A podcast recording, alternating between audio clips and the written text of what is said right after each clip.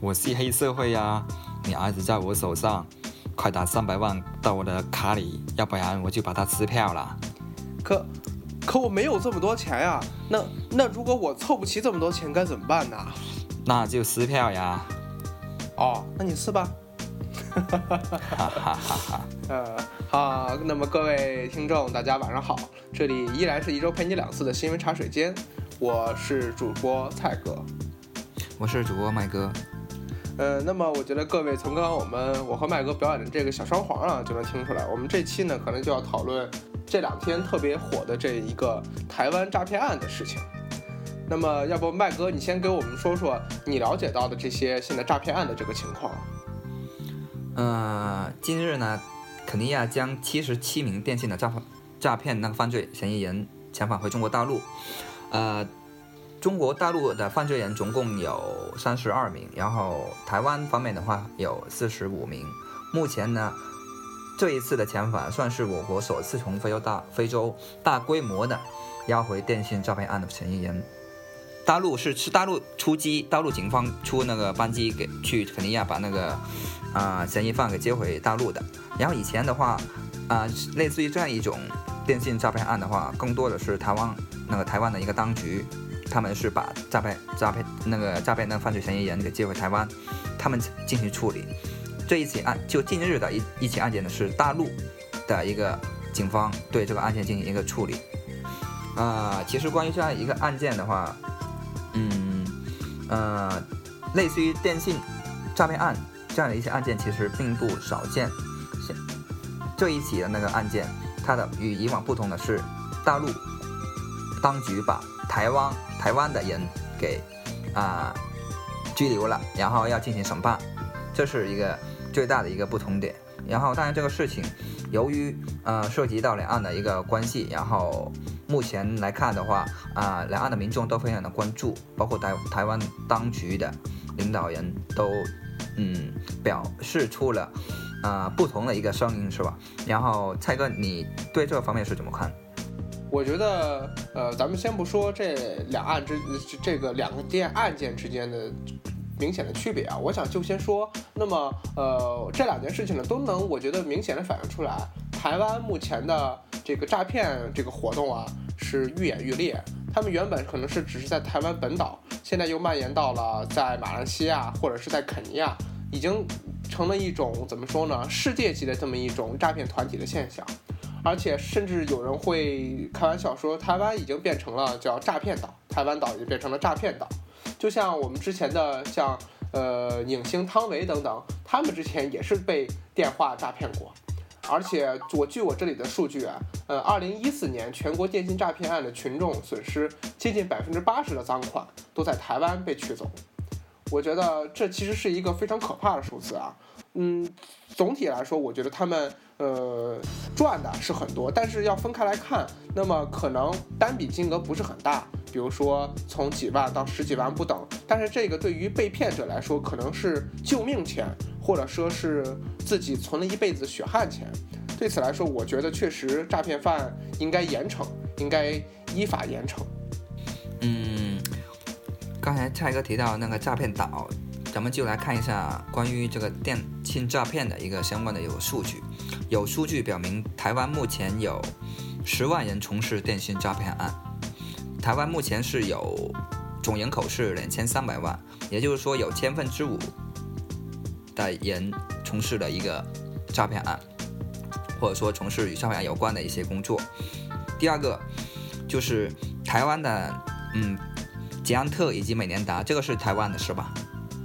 自行车啊，他们的每年的那个盈利一百八十一亿。人民币，但是呢，台湾的电信诈骗案，它每年的利润可以达到两百亿人民币。啊，第三个数据是每年从大陆由于被骗而到达台湾的赃款达到一百多亿，但是实际追回的不到不到三十万，或者说是具体来说是二十点七万。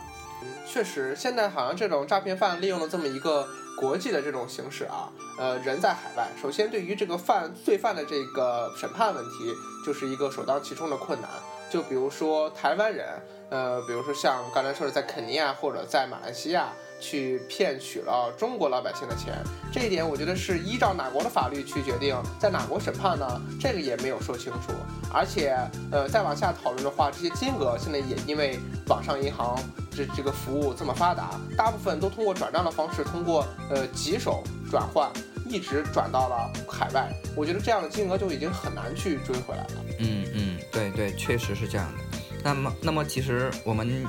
看到台湾目前的那个诈骗诈骗的那个趋势，竟然是这么如此的一个猖狂。我们可以深究一下，就是，呃，台湾它为什么会成为一个诈骗岛？呃，那我觉得首当其冲的原因，肯定是因为台湾对于诈骗这么一个罪行，它的这个刑期太过于呃。怎么说呢？太太过于小，那当然是风险小，收益大，那肯定人人都想去做这件事情。对对对，呃，我大概查阅了一些相关的资料，就是台湾它能够成为一个诈骗岛啊，我们姑且这样称称呼它，呃，有以下几方面的一个原因的。第一个是技术方面，我们知道这个台湾的电信基础它是比较比较呃发达的吧，是吧？所以它不。它在技术上面是有一定的优势的，呃，电信诈骗呢，它需要进行一些，呃，伪造基地，然后电话号码呀，还有转账系统啊，这样一些，呃，嗯，技术上有有一定的要求，所以目前就台湾的那个电信技术来看的话，其实他们是有一定这样的一些人员基础在里边的。这是它的一个技术优势，另外一个是语言优势。我们知道台湾人都可以说台湾话，都是，啊，国语是吧？如果你说英语的话，你诈骗的话可能就诈骗不了了，是吧？再或者你说其他的一些啊啊，我们大陆的那个大部分民众都听不懂的语言的话，你也无法进行一个行骗。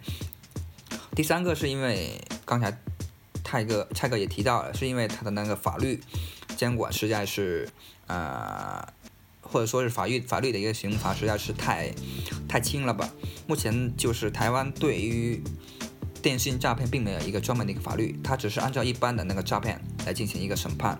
你比如说一个呃诈骗案的主犯，也就判一一到两年；如果共犯的话，就判六个月以下，并且这六位六个月以下还可以拿罚金来进行一个取代。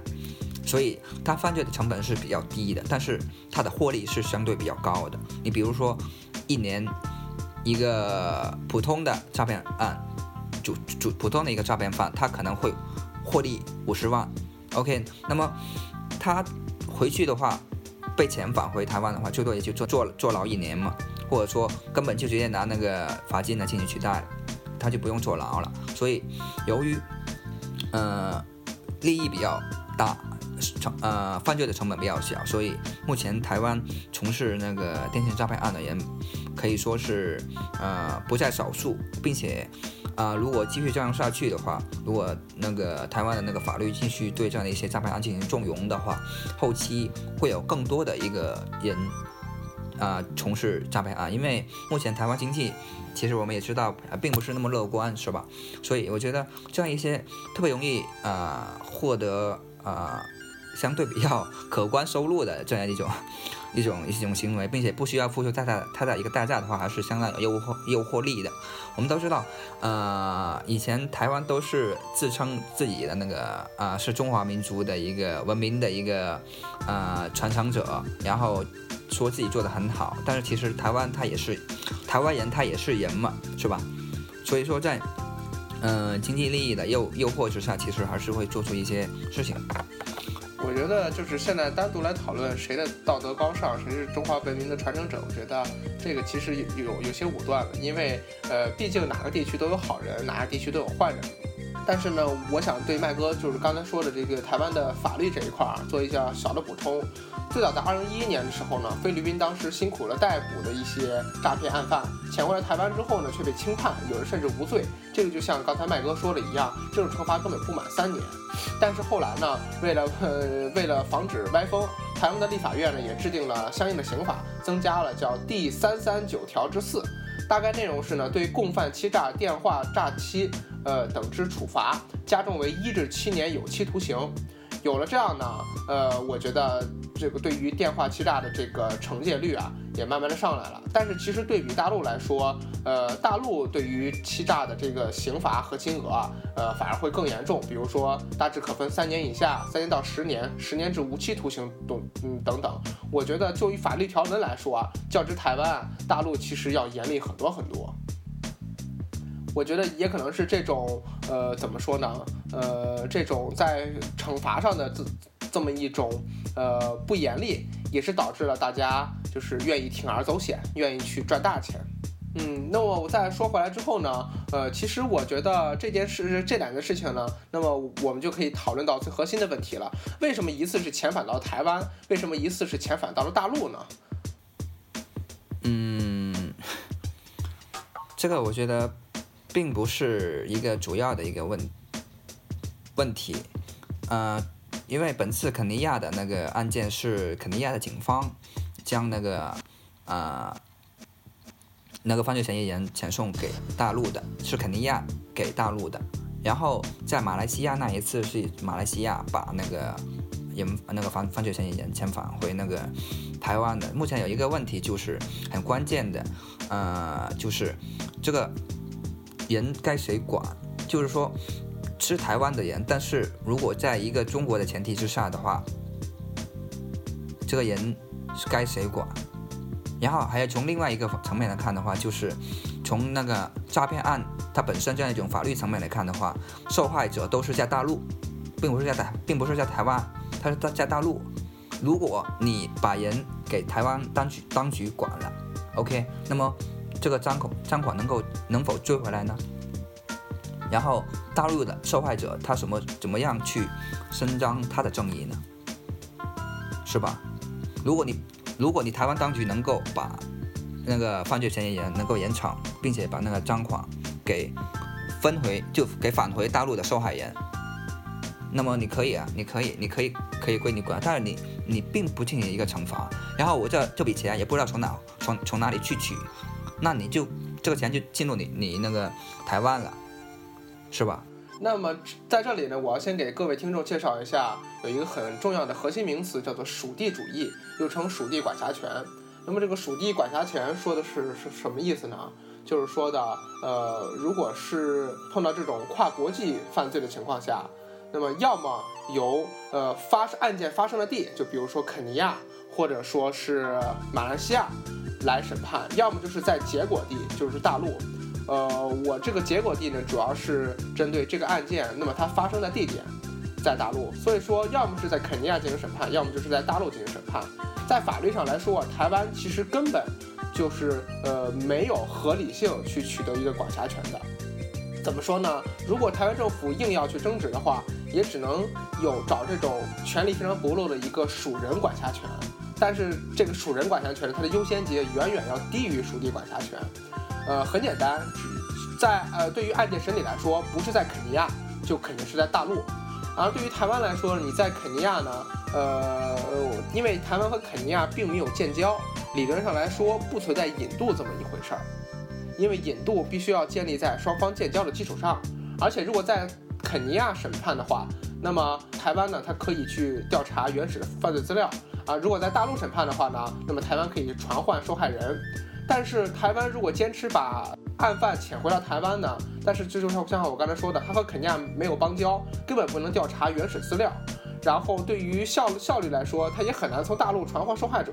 这个费用又没法承担。所以这样看来，其实台湾，我觉得在这次把人接回台湾来说，其实怎么说呢？应该是阻碍办案。我觉得对于法律而说，和呃这个几乎是站不住脚的。再一个是从法律方面来看，这个其实确实是，呃，应该归那个大陆去管的。嗯，然后从其实从那个受害者他们那个的个人的那个。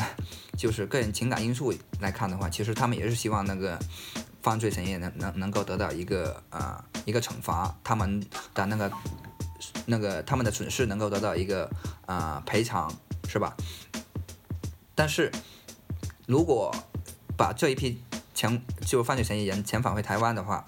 啊，他们其实根据台湾的法律，我们之前说到的，其实会呃会得到一个重用。他们以后可能出来之后，就他们如果被判案了，判得很轻，他们出来之后，其实他们可能还会从事这样一种一种啊啊诈骗的一个行为。所以目前来看的话，其实不管那那个声音是什么样的，是是中国就大陆大陆管还是台湾管，但是我觉得最重要一点就是这样的一批诈骗的那个犯罪嫌疑人，他的一个行为应该要付出相应的一个代价。那么我觉得这种代价首当其冲的就是应该，比如说把他的赃款应该归还给这些受害者，我觉得这是首当其冲的。但是这一方面我觉得还是有一定难度的。因为就像刚才麦哥你一开始说的那个数据啊，好像是目前这些诈骗款讨回的数目、讨回的几率确实不大。对我觉得再其次，如果讨回这个诈骗金，呃，如果不能充分讨回讨回诈骗金的情况，那么我觉得一定要对通过一个一定要依法对这些诈骗案进行一个处罚。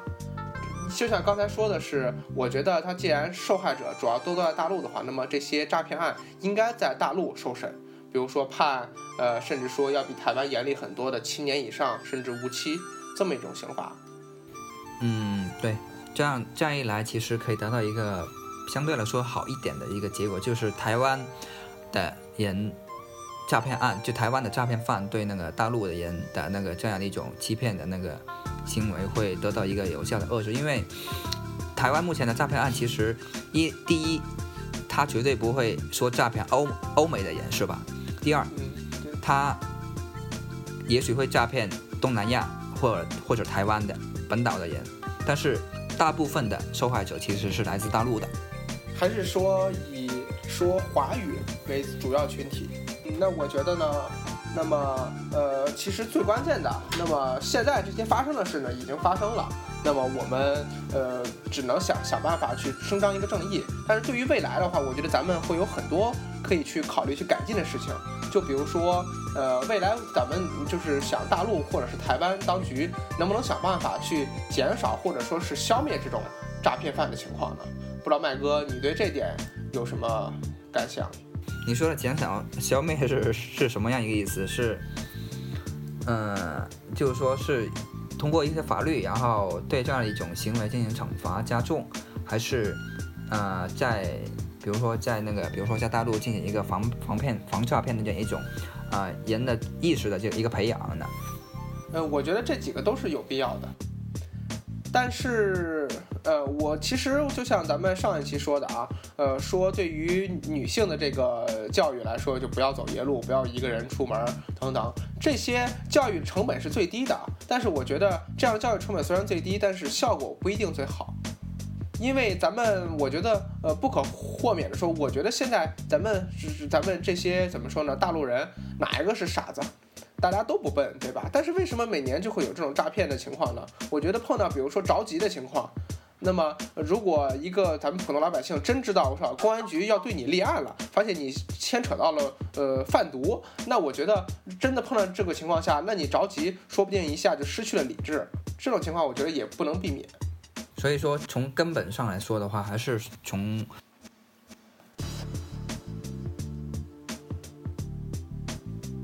嗯，对，我觉得，而且呢，我希望，呃，比如说大陆政府和咱们的台湾政府能一起合作，呃，海峡分治，共同去把这个法律漏洞所补全。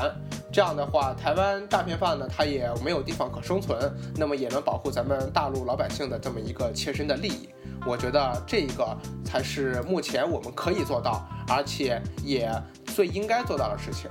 我觉得这样的话，呃，不仅能完善这些法律啊，我更重要的，我觉得还能让咱们